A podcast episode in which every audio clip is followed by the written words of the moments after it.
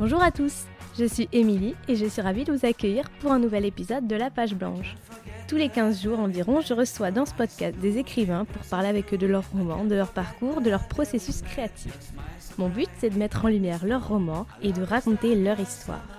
Ensemble, on parle de livres, d'édition, des joies et des doutes du métier d'auteur et du plaisir que représente l'acte d'écrire. Avec ces discussions, je souhaite partager ainsi les coulisses de ce travail passionnant mais pas toujours évident. Et j'espère au passage vous donner peut-être quelques idées de lecture et aussi une autre vision de l'écriture. Mon invité du jour est Camille Zabka, qui a publié son tout premier roman, Celle qui attend, chez l'Iconoclaste. Dans cet épisode, on évoque le milieu carcéral et la manière dont on peut aborder l'écriture de la prison, un sujet spécifique et particulièrement douloureux. On aborde également une question primordiale à mon sens, comment retranscrire une histoire qui est arrivée à quelqu'un d'autre Comment est-ce qu'on dit le réel? Comment est-ce qu'on parle de cette expérience qui n'est pas la nôtre qu'on nous confie et qu'on doit retranscrire dans cet objet si singulier qui est un roman de fiction? Camille Zabka nous raconte sans filtre ce parcours parsemé d'obstacles, les doutes qui l'ont animée au moment de l'écriture et la façon dont elle s'est construite en tant qu'écrivain à travers cette expérience. C'est encore une autre manière d'aborder la littérature, une autre manière de penser l'écriture, et j'espère que cette conversation vous donnera envie de lire ce roman atypique. Je vous en dis pas plus et je laisse tout de suite place à ma discussion avec Camille Zapka. Bonjour Camille. Bonjour Émilie. Merci euh, d'avoir accepté mon invitation dans ce podcast. Alors aujourd'hui, euh, j'avais choisi à la base le bistrot des Augustins pour euh, nous rencontrer, mais malheureusement, il est fermé. C'était un petit clin d'œil au roman, donc du coup, j'étais un peu, un peu triste, mais ça fait rien. On se retrouve rue Jacob, dans le 6e arrondissement de Paris la rue de la maison d'édition, donc c'est assez cohérent aussi. Voilà, ça reste cohérent, donc c'est bien. Et on va parler aujourd'hui donc de celle qui attend votre premier roman. Celle qui attend raconte l'histoire d'Alexandre. Alexandre se retrouve du jour au lendemain à la prison de Fleury-Mérogis suite à un contrôle policier. Mais après un délit de fuite euh, antérieur, Alexandre ne s'était pas présenté devant un juge. Aussi, de la peine avec sursis, il passe à une peine de prison ferme. Quatre mois. C'est le début d'un long calvaire pour cet homme qui laisse derrière lui une femme, Pénélope, et leur petite fille de trois ans, Pamina. Et pendant des semaines, Alexandre tente de survivre à la violence de l'incarcération et fait tout pour maintenir le lien qui l'unit à sa famille qui, il espère, l'attendra dehors. Alors, comme le suggère euh, le titre, c'est un roman qui parle avant tout de l'attente, bien sûr. Euh, une attente qui est insupportable des deux côtés.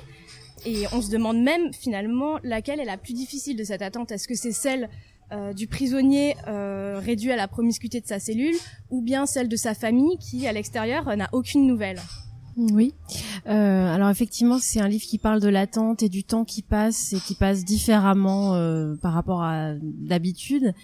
Et euh, effectivement, l'idée c'était de parler euh, dans le titre euh, du personnage féminin qui n'est pas forcément le personnage le plus représenté dans, dans le livre, mais qui nous a permis de créer dans ce roman qui parle d'un milieu carcéral, d'un huis clos assez sombre, de créer aussi des moments de respiration vers l'extérieur. Donc c'est un livre qui parle à la fois du dedans et du dehors et qui montre bien sûr euh, le calvaire que c'est pour euh, les détenus, mais aussi euh, pour les familles qui attendent à l'extérieur. Et celle qui attend, c'est donc Pénélope, la femme d'Alexandre, qui va devoir à la fois attendre, continuer à, à, à vivre sa vie au quotidien, à s'occuper de son enfant et à faire que son enfant, elle attende pas trop, qu'elle comprenne où est son père et ce qu'elle réussit à faire. C'est pour ça qu'on m'a souvent demandé pourquoi j'avais mis euh, le titre au, au, au, au singulier. Oui, je me suis posé la question en fait, c'est parce que finalement, la petite fille, Pamina, euh, euh, grâce au talent de, de, ses parents qui vont lui, lui raconter la vérité, mais sous forme d'histoire, eh bien, elle va pas trop être celle qui l'attend, celle qui attend dans, celle qui attend son, son père. Elle, elle continue à vivre tranquillement sa vie de petite fille de 3 ans. Oui, sa mère la protège en fait de, de cette attente pour pas qu'elle l'ait à la, trop à la subir en tout cas. Voilà, exactement. Alors il y a à la fois euh, Alexandre qui lui raconte et qui lui envoie des, lettres, qui raconte bien sûr pas sa réalité carcérale, qui raconte euh, sa vie de, de, papa en prison. Et puis avec ces lettres, finalement, euh, Pénélope, elle va fabriquer elle aussi de la fiction parce qu'elle va fabriquer un livre à destination de son enfant. Donc elle est doublement protégée par les histoires que lui racontent ses parents, tout en restant assez proche de la réalité, bien sûr. Donc la majeure partie du récit forcément se déroule en prison, Donc la première question qui me vient à propos de ça, c'est de savoir comment est-ce qu'on raconte l'univers carcéral. Donc le roman est tiré d'une histoire vraie, ce sur quoi je reviendrai tout à l'heure. Mais euh, j'aimerais savoir de quelle manière vous vous êtes documenté sur la prison, sur euh, le système pénitentiaire et judiciaire pour euh, retranscrire au, mieux cet univers quand même très particulier. Oui. Alors moi j'avais pas du tout prévu de m'intéresser un jour à ce à ce milieu-là et puis quand j'ai eu envie de raconter cette histoire, j'ai voulu que ce soit très très documenté bah, pour que cette histoire elle soit crédible parce que on m'a souvent euh, on m'a souvent dit en lisant mes, mes premières versions mais c'est pas possible ça a pas pu se passer comme ça. Et en fait si ce que je raconte euh, c'est vraiment des faits euh, sur lesquels je me suis documentée. Donc j'ai entendu pas mal de témoignages. Et puis moi j'ai quand j'ai rencontré les équipes de l'iconoclaste elles se sont arrangées pour que je puisse aller visiter la prison de Fleury-Mérogis. Donc j'y ai passé j'y ai passé un petit peu de temps. Et ça bien sûr que ça c'est une expérience qui est tellement bouleversante que ça a beaucoup euh, réorienté mon écriture. Et en fait, euh, au départ, quand on se dit qu'on va écrire sur la prison, on est dans du très spectaculaire. On prend dans les témoignages tout ce qui est de l'ordre de l'ultra-violence, euh, de la torture psychologique. Et puis, finalement, après ma visite à Fleury-Mérogis, après ma rencontre aussi avec du personnel pénitentiaire, j'ai voulu que mon récit soit beaucoup moins caricatural. Et en fait, je me suis rendu compte que la violence, elle vient pas forcément euh, des bastons dans la cour, mais qu'elle vient euh, de ce temps qui passe pas, de la promiscuité avec euh, le co-détenu qu'on connaît pas et qui prend tout l'espace. Donc en fait, de tout ce qui fait que notre quotidien est bouleversé au point qu'on n'a plus d'espace intime, par exemple. Et ça, ça suffit en termes de, de sensations et d'émotions à rendre à rendre vraiment la violence carcérale. On n'a pas besoin d'aller vers vers la violence, la caricature et, mon travail, du coup, ça a été de revenir à plus de simplicité et de réalisme dans ma façon de décrire. Euh, ça, c'est intéressant parce que justement, euh, j'ai trouvé que l'univers et le quotidien de la prison était décrit de manière à la fois hum, un peu âpre à mon sens, mais en même temps sans, sans fioriture et surtout sans pathos. Et euh, c'est brut, sans être non plus dans, dans l'ultra-violence comme on peut voir justement euh, dans d'autres romans ou même dans des films où là, euh, l'ultra-violence carcérale, on, on, en a à foison. Donc je vois que c'était un vrai choix d'aborder stylistiquement, on va dire, l'univers carcéral de manière... Euh, alors pas plus douce parce que la violence elle reste très très forte mais en tout cas de manière euh, différente et effectivement de pas tomber dans cette caricature quand bien même j'imagine que l'univers carcéral est réellement euh, un enfer et d'autant plus dans cette prison qui est euh, la plus grande prison d'Europe et qui a suscité pas mal de, de de commentaires ces derniers temps avec des suicides ou des vidéos qui fuitent sur les conditions, etc. Donc la violence, elle est réelle, mais vous avez réussi à la, à lui donner une autre forme. Oui, oui. L'idée, c'était vraiment de regarder du côté de l'intime, en fait. Qu'est-ce qui se passe dans l'intimité de cette personne-là, en lui, dans, enfin, c'était presque une expérimentation. Qu'est-ce qui se passe quand on n'a pas prévu de passer quatre mois de sa vie dans un lieu pareil, dans son ventre, dans son cœur, dans sa tête. Euh, et, et vraiment, moi, ça m'a intéressé d'observer mon personnage et bien sûr d'imaginer euh, ce que ça fait sur un personnage, sur une personne, euh, ce type d'expérience-là. Ouais vous le dites, vous avez axé le, le récit sur l'intime. Et euh, effectivement, non seulement on ressent ce, cette question de l'intime, mais aussi le, le, besoin, la nécessité de maintenir les liens. C'est un, vraiment un roman qui parle de cette nécessité mmh. de maintenir les liens dans un contexte d'urgence, de qui est imprévu et inédit à la fois, et où l'absence peut vraiment faire euh, des ravages. On le disait tout à l'heure, le texte fait des allers-retours entre le dedans, le dehors, et euh, on voit bien dans le dehors qui est un espace à la fois convoité mais qui est aussi un espace d'étouffement pour Pénélope puisque euh, elle se retrouve euh, toute seule à devoir tout gérer à bout de bras. Et on sent bien le poids de l'absence de celui qui n'est pas là à travers les yeux de Pénélope qui a pas euh, d'informations précises. Donc il y a comme ça cette ce, ce, questionnement sur le lien entre dedans et dehors. Oui. Alors moi j'aime bien présenter mon livre au début, quand les gens commençaient à me, à me, demander sur quoi je travaillais, je voulais pas dire que j'écrivais sur la prison parce que c'était souvent assez rébarbatif en fait comme thème et, et j'aimais bien dire que avant tout j'avais envie de raconter une belle histoire d'amour et comment on fait en fait pour euh, continuer à s'aimer quand euh, quand on est dans des situations euh, bouleversantes.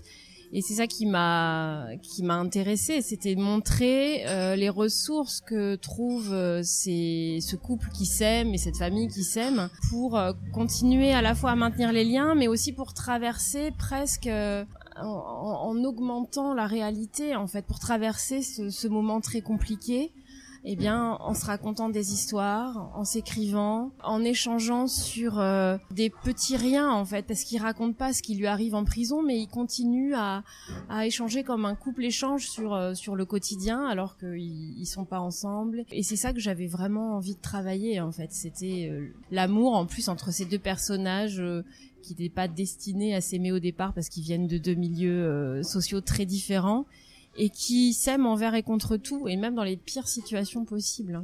Et le lien, il est maintenu grâce à des lettres. Et en fait, l'écriture, c'est la seule façon qu'a Alexandre de maintenir euh, ce lien affectif euh, l'écriture devient le moyen privilégié de communication puisque la prison c'est peut-être un des seuls endroits où on peut absolument pas communiquer de manière normale avec l'extérieur et on, est obligé de, de, de, retourner entre guillemets euh, à l'écriture même quand on n'a jamais écrit de sa vie. Donc l'écriture devient un moyen de communication mais plus encore qu'un moyen de communication. Au fur et à mesure on a l'impression que ça devient aussi pour Alexandre un, une échappatoire et un moyen de survie. Oui, c'est ça. C'est pas qu'un moyen de communication. Alors, il va découvrir peu à peu et de manière assez émerveillée le pouvoir de l'écriture, parce que un peu par hasard, en fait, au début, il est tellement sonné par ce qui lui est arrivé que un peu naturellement, il, a besoin d'écrire, euh, même pas forcément pour écrire à sa femme. Donc, il se promène avec des petits carnets, des petits papiers, où il, va mettre à distance cette réalité grâce à l'écriture. En fait, il comprend que grâce au processus créatif, grâce à la fiction, on arrive à mieux comprendre, à mieux lire ce qui nous arrive, à mieux lire le réel euh, et ici à mieux lire cette situation qui est tellement euh, violente et tellement incompréhensible pour lui. Donc il y a ça et puis bien sûr après ce qu'il dit à sa femme à un moment et c'est très beau, il lui dit euh, c'est incroyable, plus j'écris et plus j'ai des choses à te raconter. Et donc, euh, il se rend compte que l'écriture va nourrir l'écriture et il est vraiment dans un processus de, plaisir d'écriture à un moment. Et puis, ce qui est intéressant aussi, c'est qu'il trouve sa place dans la prison grâce à ça, puisque à la fin, euh, bah, tout le monde vient le voir pour lui demander euh, s'il peut devenir l'écrivain public. En fait, ils viennent tous avec des projets de lettres, alors aux avocats à la petite amie et Alexandre euh, un peu éberlué il se retrouve à écrire des courriers euh, pour euh, pour les pour les autres détenus. Oui ça lui donne une, même une place en fait ça lui donne sa place il trouve alors sa place. alors que initialement quand il arrive il est complètement perdu il n'arrive pas à se faire sa place parmi tous ces autres détenus dans lesquels il enfin il se reconnaît pas du tout il se demande ce qu'il fait là. Et finalement il crée comme ça une même une relation de, de, respect entre guillemets grâce, euh, grâce aux mots. hein, bien sûr grâce aux mots. Et, et il a cette intelligence là de comprendre que pour s'en sortir en fait il va falloir qu'il devienne un prisonnier euh, et qu'il trouve sa place de prisonnier. Il faut pas qu'il résiste à cet univers là qui est un univers complètement écrasant. Et avec une grande intelligence et une grande finesse il va accepter de se fondre hein, dans cette nouvelle identité de, de prisonnier de Fleury-Mérogis. Et ça, ça l'aide je pense à, à traverser cette période là un autre élément qui m'a un peu intrigué en, lisant le texte, c'est euh, la présence d'images insérées tout au long du, récit. Alors il y a des morceaux de lettres, des d'enveloppes, des dessins qui, jalonnent le roman comme ça. C'est plutôt peu commun comme procédé. Alors pourquoi ce choix d'ajouter au mot des images? Alors l'idée, ça c'était euh, vraiment euh, suite à une discussion avec les éditrices de l'iconoclaste. C'était l'envie de faire un texte qui reste du roman, qui reste de la fiction, mais qui revendique une place un peu intermédiaire entre euh, le documentaire, enfin le documentaire et la fiction, et euh, on est dans une écriture du réel ici.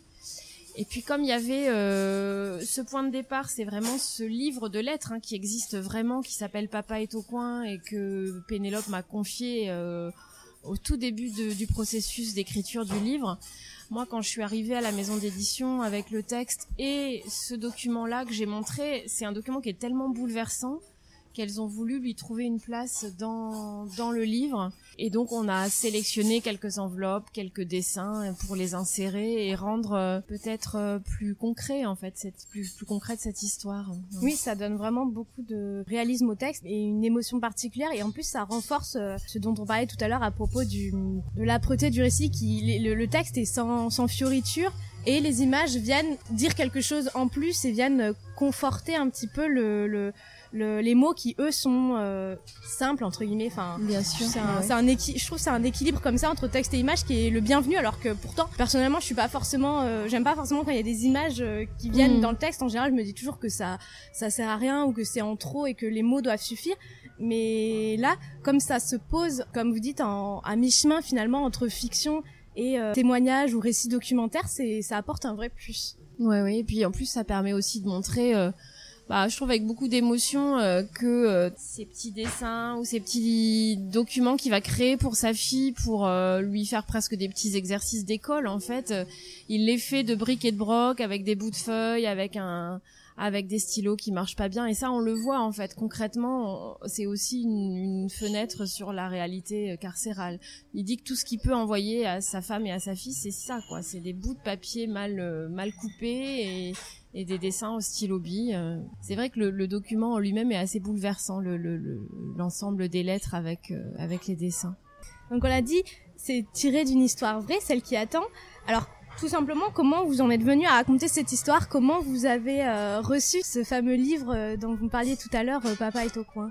Alors, moi, c'est arrivé à des personnes qui sont assez proches de moi, cette histoire. Je n'aurais pas du tout osé me saisir de cette histoire parce que c'est vrai que la prison, euh, bah, finalement, dans les familles, euh, ça reste quelque chose d'assez bouleversant, d'assez terrifiant même, et même d'un peu tabou en fait. Mais Pénélope, elle a eu envie, et c'est ça que je trouve complètement remarquable, de rendre public l'expérience d'Alexandre. De le rendre public pour plein de raisons. Je pense que pour elle, c'était euh, lui rendre hommage à lui, euh, une preuve d'amour pour lui, et puis aussi, bien sûr, qu'il y a un, fond politique derrière qui est aussi de montrer ce que c'est que la réalité carcérale en France, la réalité des contrôles aux faciès, parce qu'Alexandre est noir et que, bon bah, s'il se retrouve en prison, c'est c'est à une suite à à tout un tas de, de contrôles d'identité qui se passent pas forcément très bien.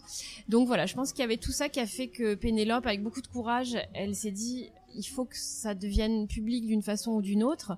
Et c'est vrai que moi, quand je me suis retrouvée avec ces lettres très intimes, parce qu'ils m'ont donné accès à leurs lettres de couple, en fait, bah, du coup, je me suis sentie euh, un peu investi d'une mission. Alors c'est resté une mission au départ très familiale, on va dire. Euh, je pensais pas du tout que ça allait être vraiment public au point où c'est devenu public aujourd'hui. Et puis mon éditrice qui me suit sur le projet depuis le début, elle a très vite senti aussi qu'il y avait quelque chose d'assez fort dans, dans, dans, ce livre Papa est au coin. Et au départ, euh, on est parti du côté du témoignage parce que les témoignages d'Alexandre étaient très précis, étaient très forts. Il C'était juste après sa sortie de prison, et donc moi, euh, j'osais pas trop me saisir de cette histoire pour aller du côté du roman. Au début, je voulais vraiment être fidèle à ce ce qui m'était raconté, fidèle à ce que je trouvais dans les lettres. Et puis en fait, il manquait quelque chose. Et mon éditrice, elle m'a dit essaie d'en faire un roman, mais ne leur dis pas pour l'instant. Voilà. Et du coup, au moment d'écrire, de passer à l'écriture romanesque, comment vous avez géré cette sensation un peu ambivalente de devoir euh, retranscrire un récit, mais d'y ajouter une, euh, un, grain de fiction? Alors bon, euh, parce que quand on écrit un roman, on fait ce qu'on veut, on invente tout de A à Z, on se pose mmh. pas de questions. Et là, comme vous dites, il y a un aspect complètement différent. C'est un peu une mission. Enfin, en tout cas, moi, je trouve que c'est une responsabilité de porter l'histoire des autres. Et en même temps, c'est vraiment un beau geste. Mais comment on, on gère au moment d'écrire la partie romanesque, on va dire j'avais à la fois de la chance parce que j'avais tout un matériau euh, d'écriture qui était déjà là, même si finalement j'ai ajouté beaucoup de choses et puis que je me suis documentée sur d'autres détenus, donc j'ai ajouté euh, d'autres histoires euh, à l'histoire d'Alexandre. Donc c'était à la fois facile, simple et complètement vertigineux parce que effectivement, comme avait cette, cette commande derrière presque, eh bien le texte, il, le texte de départ, le témoignage, il était complètement sacralisé et moi j'osais plus y toucher, j'osais plus prendre des libertés sur les personnages. Et donc j'ai dû passer de manière assez radicale euh, par un travail où je ne leur ai plus rien demandé, où je leur ai plus fait lire ce que j'écrivais parce qu'en fait leur regard, euh, j'avais probablement peur de mal faire, peur de leur déplaire. Donc pendant presque un an, j'ai travaillé vraiment euh, dans ma solitude face à mon ordinateur. Et puis il y a eu vraiment, on va dire, une semaine où euh, j'ai euh, coupé dans mon texte, où j'ai où je me suis dit mais mon texte il est trop chargé de plein de choses et en fait ça a plutôt été un travail de déconstruction, de, de suppression et, et le texte aujourd'hui il est bien plus court que ce qu'il a été à un moment j'ai vraiment compris que voilà le, le, le, roman allait naître quand j'aurais changé le nom des personnages aussi. Alors ça, ça a été ça a été une étape très importante. J'ai senti que quand j'avais trouvé le nom de mes personnages, ben ça y est, j'étais j'étais rentrée dans le roman. Et c'est pour ça que j'ai choisi des noms très chargés de sens littéraire et de sens mythologique parce que vraiment c'était pour moi l'idée que je rentrais dans la fiction. Et donc au moment de la sortie, ça a été un peu difficile parce que je leur ai offert le livre qu'ils ne connaissaient plus. Ils ne connaissaient plus, oui. Voilà. Mais euh, j'aurais jamais pu écrire mon roman si j'avais continué à faire ces allers-retours entre leurs témoignages et euh, et mon écriture, c'était pas assez radical. En, en fait, il fait que le glissement s'opère entre le la transmission du témoignage et euh, le basculement dans, dans le romanesque qui vous appartient à vous en quelque sorte. Et donc, bah bien sûr que comme on était dans la fiction, il fallait trouver un souffle, il fallait trouver de quoi mettre du suspense dans le texte euh, parce que dans la réalité, il y en a beaucoup moins que dans la fiction. Donc voilà, ça a aussi demandé un travail, euh, on va dire, de, de narration euh, très intéressant que ça on a beaucoup mené avec euh, avec Julia, avec mon éditrice. Et donc effectivement, il y a toute cette, toute cette relation au temps, toute cette relation au couple, au couple qui finalement à la fin se rend compte qu'il est assez fragilisé par l'incarcération. Et ça, c'était les les représenter dans une situation qui n'était pas forcément évidente et j'aurais pas osé le faire si j'étais restée du côté du témoignage, ça c'est sûr. Et puis j'imagine qu'en plus il y a un, au moment de, de la sortie du, du, roman, il y a aussi le stress ou la crainte, je sais pas, de d'avoir mal retranscrit l'histoire et de que, que, les personnes concernées ne s'y retrouvent pas vraiment. Bon, euh, moi c'est, je pense que c'est une peur que j'aurais personnellement euh, que de d'avoir mal fait mon travail, même s'il y a il y a pas de raison parce que c'est un mélange entre fiction et, et témoignage. Donc euh, comment ça s'est passé juste à la sortie du roman? Bah c'était oui c'était assez intéressant parce que bon tout le monde était très très heureux pour moi et arrêtait pas de me dire mais tu dois être folle de joie quel bonheur etc et moi j'avais juste en tête cette idée que euh, les personnes réelles allaient lire leur histoire et j'étais j'étais pas tranquille. J'ai mis un petit peu de temps à me tranquilliser. Puis j'ai eu j'ai eu leurs retours qui étaient des bons retours mais qui ils ont eu aussi l'honnêteté de me dire que voilà il y avait des choses qui étaient douloureuses à lire et qui s'attendaient peut-être pas à trouver dans le texte euh, au départ euh, mais euh, c'est aussi de leur part une preuve une preuve d'amour de me dire ce genre de choses là c'était une belle c'était une belle sortie du, du livre Alors donc euh, là, on parle euh, d'une histoire vraie et d'une histoire euh, que vous avez retranscrit. Mais j'aimerais qu'on se penche un petit peu sur votre histoire à vous en tant qu'écrivain, savoir un petit peu votre parcours d'auteur. Est-ce que celle qui attend c'est votre premier texte Comment Où est-ce que vous en êtes dans votre vie d'écrivain? Alors c'est mon premier texte publié. Moi j'ai écrit pas mal de choses. J'écris vraiment depuis que je suis petite. Donc là, voilà, je me dis que peut-être que je vais ressortir des textes que sur lesquels j'avais travaillé euh, ces dernières années. On verra si euh, j'arrive à en faire quelque chose parce qu'en fait j'ai quand même eu l'impression d'apprendre à écrire avec ce premier avec ce premier roman là de, de, comprendre comment ça marche en fait. Et c'est pour ça que peut-être ça m'a pris autant de temps hein. le projet je le je le mène depuis 2014 donc euh, j'espère que ça me prendra pas autant de temps de mener à bien les autres euh, romans. Mais euh, moi ça a été vraiment une expérience extraordinaire. Et même avec les éditeurs c'est que euh, toute cette partie de travail éditorial sur le texte, bah moi ça m'a appris à devenir écrivain en fait. Oui, et du coup, comment vous avez euh, rencontré vos éditrices chez l'Iconoclaste? Parce que, d'après ce que j'ai cru comprendre, elles ont eu vraiment aussi un rôle très important dans le roman, vous permettant d'avancer et de concrétiser le, projet roman. Donc, euh, avec quel projet vous êtes présenté? Enfin, comment ça s'est passé? Alors, en fait, Julia, Julia Pavlovitch, mon éditrice, je la connaissais avant qu'elle entre à l'Iconoclaste. Et elle, elle portait des projets euh, assez divers, euh, qui allaient de la littérature au témoignage.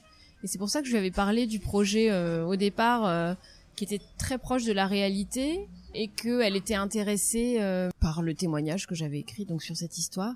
Et puis en fait, elle très vite, elle a été recrutée à l'Iconoclaste pour développer la partie littérature. Et vraiment, je la remercierai jamais assez de m'avoir euh, poussé à développer euh, la, part euh, fictionnaire, la, fictionnelle, pardon, la part romanesque du texte. Et c'est une maison d'édition géniale parce que ils m'ont accompagné du début à la fin. Ils, m'aident à parler du livre. Euh, voilà, euh, ils m'ont bien coaché là-dessus. C'était important pour moi parce que j'étais pas forcément très à l'aise. Je suis allée à l'imprimerie voir euh, l'impression des couvertures. Enfin, du début à la fin, je suis entourée, chouchoutée et accompagnée dans ce projet. Donc, j'ai beaucoup de chance d'être tombée sur cette équipe-là. Tout à l'heure, j'ai dit que pour le personnage d'Alexandre, l'écriture était un moyen de survie. Et pour vous, qu'est-ce que ça représente, euh, le fait d'écrire? Alors je dirais pas que c'est de la survie, euh, mais en tout cas c'est oui c'est ce que je veux faire vraiment de ma vie. je vais pas faire que ça, mais enfin depuis que je suis toute petite, je sais que j'ai envie de raconter les choses, de les écrire, et, et, et j'espère euh, réussir à, à, à, à, continuer à, aller jusqu'à la publication parce que ça ça a vraiment été une aventure euh, incroyable. Mais euh, oui, j'écris beaucoup, je lis beaucoup. Euh, j'aime l'écriture, euh, le travail d'écriture solitaire dans mon bureau. Ça me fait pas du tout peur. Au contraire, ça me plaît beaucoup. Et j'avais quitté l'écriture pendant un temps, pendant mes études. Et ça m'a rendue assez malheureuse en fait quand j'ai plus écrit. Et là, le fait d'avoir retrouvé l'écriture depuis, on va dire, une dizaine d'années, euh, ça me comble beaucoup. Et en fait, c'est mon équilibre dépend complètement du temps que j'ai euh, pour pour écrire dans mes semaines. Mais justement, euh, quelle place ça occupe l'écriture dans votre quotidien? Comment vous organisez, voilà, dans, dans votre vie de tous les jours? Alors moi, je suis enseignante, mais à mi-temps, donc j'ai la chance de pouvoir enseigner que 8 heures par semaine en lycée. Et euh, bon, j'ai des enfants en bas âge, mais euh, voilà, qui avec 8 heures de cours par semaine, ça me laisse une journée, une journée et demie où je peux euh, me consacrer à l'écriture. Alors là, c'était un peu particulier cette dernière année parce qu'en fait, avec le travail éditorial sur le texte, plus toute la préparation de la sortie et la promotion, finalement, j'écris très très peu en ce moment. C'est beaucoup dans ma tête le prochain projet, mais j'ai hâte de m'y remettre cet été, je vais me prendre euh, une semaine complète pour moi euh, d'écriture pour essayer de me relancer vraiment. Euh. Moi, j'ai besoin, j'ai besoin d'avoir beaucoup de temps. En fait, je peux pas écrire dix minutes par-ci, dix minutes par-là. Il faut que j'ai des longues plages horaires d'écriture pour lancer la machine, en tout cas. Est-ce que vous avez, euh, quand vous êtes vraiment plongé dans l'écriture, est-ce que vous avez des, rituels ou euh, une certaine discipline que vous vous mettez pour pouvoir, euh, enfin pas tenir vos délais, mais en tout cas à progresser dans votre roman? Est-ce que vous avez comme ça des, des enfin pas des astuces, mais en tout cas des procédés qui marchent pour vous? C'est assez euh... enfin moi je suis quelqu'un je pense d'assez scolaire assez bon élève en fait. Et donc euh, j'arrive assez facilement à me dire euh, à me mettre une certaine discipline horaire et à travailler oui trois heures le matin trois heures l'après-midi euh, sur sur mes textes. Mais j'ai pas de discipline particulière je mets pas de musique j'essaie de mettre le téléphone portable assez loin pour pas être tentée d'aller sur les réseaux sociaux ce genre de choses. Et après j'arrive à, à écrire assez assez rapidement rapidement finalement mes textes. Mais c'est pareil, j'attends de voir ce que ça va donner quand j'aurai pas tout ce matériau euh, documentaire oui, déjà. partir vraiment avec le, 100% romanesque. C'est ça. Euh, on, verra ce que ça donne. Ça va probablement être une autre expérience d'écriture aussi. Et enfin, j'en arrive déjà à ma dernière question, qui est de savoir si, pareil, pendant que vous écrivez, il vous arrive d'être confronté à la page blanche et euh, l'inspiration vous quitte complètement, vous ne savez plus quoi faire, vous êtes complètement bloqué. Alors en fait, ça m'arrive pas trop. Mais c'est pareil, euh, je pense que ça m'arrivera probablement pour des projets plus plus fictionnels. Mais euh, j'avoue pour l'instant, je suis assez épargnée par euh, ces histoires de pages blanches. À la fois parce que là, j'avais une idée assez précise du, du, du canevas de mon texte en fait au départ, et donc euh, j'avais des idées très précises de scènes. Et puis après, quand j'ai des scènes à écrire, en fait, je me pose pas trop de questions. Euh, euh alors que je suis quelqu'un d'assez euh, introverti, je dirais, dans la vie. Je pense que dans l'écriture, les choses, elles viennent, elles viennent assez, assez bien parce que je sais qu'après, je vais pas hésiter à retravailler, à supprimer, à réécrire. Et puis aussi parce que sur ce texte-là, j'avais la chance d'avoir une éditrice qui me donnait vraiment des pistes d'écriture assez précises, sans jamais écrire pour moi. Elle me faisait beaucoup de, suggestions de, scènes à écrire, de passages, de personnages à développer. Et donc, euh, voilà, j'ai pas été confrontée à cette page blanche là pour l'instant. eh bien, merci beaucoup, Camille.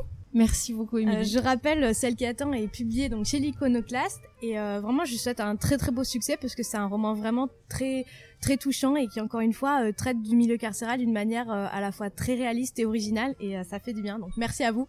Merci de m'avoir invité. Un grand merci à Camille Zapka de m'avoir accordé ce moment. J'espère que ça vous aura donné envie de découvrir Celle qui attend, qui, je le rappelle, est publiée chez l'Iconoclaste. Si vous avez aimé cet épisode, n'hésitez pas à en parler autour de vous ou à le partager sur les réseaux comme vous êtes déjà nombreux à le faire. Euh, vraiment, je vous remercie à chaque fois de tous vos messages, de tous vos retours et de tous vos partages. Ça me fait extrêmement plaisir et surtout ça permet à d'autres personnes de découvrir le podcast et c'est vraiment génial. C'est la meilleure façon de le faire connaître et Vraiment, je suis extrêmement touchée, donc je tenais vraiment, vraiment à vous remercier. Nous sommes déjà à l'avant-dernier épisode de la page blanche avant une petite pause estivale. Donc si vous avez des idées, des envies euh, d'inviter pour euh, l'année prochaine, pour la rentrée, n'hésitez surtout pas à m'en faire part euh, sur Instagram. Je, récolte toutes les suggestions, toutes les propositions et ce serait vraiment avec beaucoup de plaisir que je pourrais essayer de, répondre à, ces demandes. Ça peut être des auteurs vraiment de, tout univers, de tout horizon. je suis preneuse et honnêtement ça me ferait vraiment très plaisir de pouvoir vous faire participer un petit peu euh, à ce podcast en euh, vous laissant le, choix des invités ou en tout cas en vous permettant de faire des suggestions d'invités. En attendant, si vous avez apprécié cet épisode et si vous aimez la page blanche en général, euh, n'hésitez pas à le dire autour de vous, sur les réseaux, comme je l'ai déjà dit à vous abonner si ce n'est pas déjà fait et à laisser un commentaire sur Apple Podcast. Ça, c'est vraiment le Graal pour, pour tout podcasteur qui se respecte parce que la plupart des écoutes viennent de Apple Podcast et euh, c'est ça qui donne euh, le maximum de visibilité au podcast. Donc, euh, encore une fois, merci à tous ceux qui l'ont déjà fait et à tous ceux qui vont le faire. Voilà, je crois que j'ai tout dit pour aujourd'hui, donc encore une fois, merci, merci d'avoir écouté cet épisode et je vous dis à très vite pour un nouvel épisode de La Page Blanche.